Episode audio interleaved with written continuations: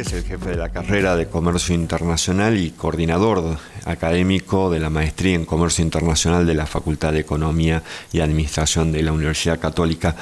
Y en este podcast vamos a hablar de las primeras medidas que ha tomado el gobierno de Alberto Fernández respecto al comercio exterior y la verdad es que no son alentadoras, sino varias, básicamente son medidas de recaudación y de limitación de las importaciones. La primera de estas medidas es eh, el establecimiento nuevamente o con mayor profundidad de las licencias no automáticas en el comercio internacional. La verdad es que siempre estuvieron, pero a través del sistema de información eh, del CIMI, del Sistema Integral de Monitoreo de Importaciones que creó el gobierno de Macri en reemplazo de las declaraciones juradas anticipadas de importación, las licencias automáticas salían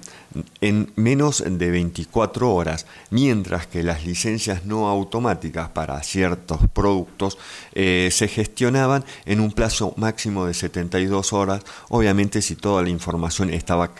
correctamente dentro del famoso CIMI. Bueno, desde el Ministerio de Desarrollo Productivo a cargo de Matías Culfas se ha eh, mencionado, se ha explicado que ahora va a haber un control más estricto de las licencias no automáticas y que el Ministerio se va a tomar la cantidad de días que sea necesario cumpliendo con aquello que está establecido en la Organización Mundial de Comercio, es decir, pueden demorarse hasta 60 días. Esto obviamente ha llevado al reclamo de ciertos sectores industriales, sobre todo de importadores que necesitan de los insumos para la producción de sus bienes. La verdad es que de ahora en más, sobre un universo de 10.200 posiciones del nomenclador común del Mercosur, la Argentina va a tener casi el 15% de sus exportaciones bajo un mayor control de gobierno.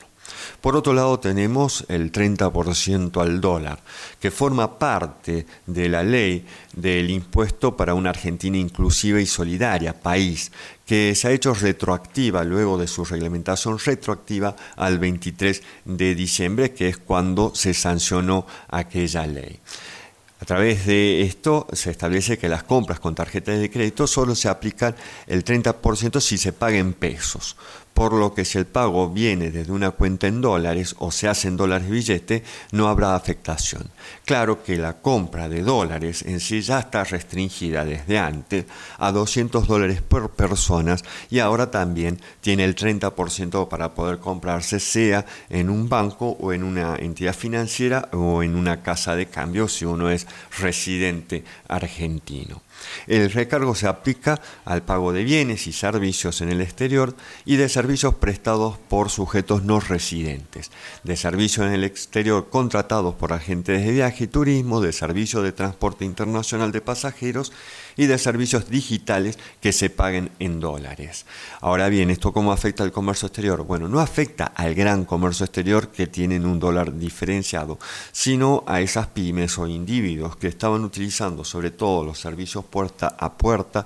que se habían habilitado a través también del gobierno de Macri y que posibilita entonces la compra de insumos que uno hace a través de plataformas de e-commerce y que esa mercadería llega al domicilio directamente o a la parte internacional del local de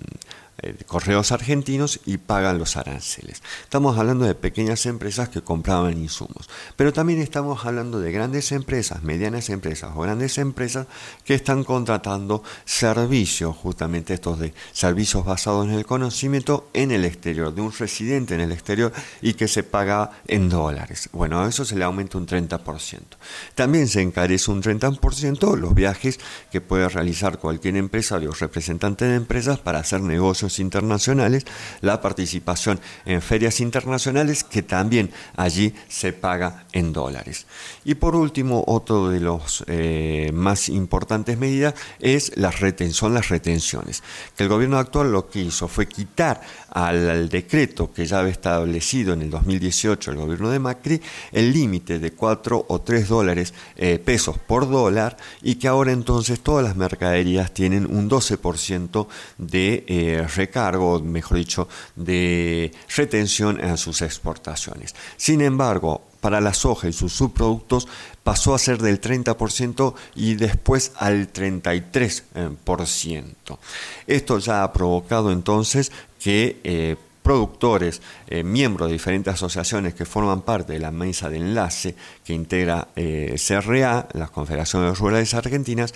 hayan declarado un paro del campo que afecta a la salida de granos y de carne vacuna del campo a las ciudades, pero también las exportaciones, porque también en las últimas semanas de febrero, primera semana de marzo, el gobierno cerró eh, la cuestión esta de las inscripciones de exportaciones por lo cuales se han perdido más de 18 mil millones de dólares de exportaciones, sobre todo de soja al exterior, por el cierre del registro de exportaciones.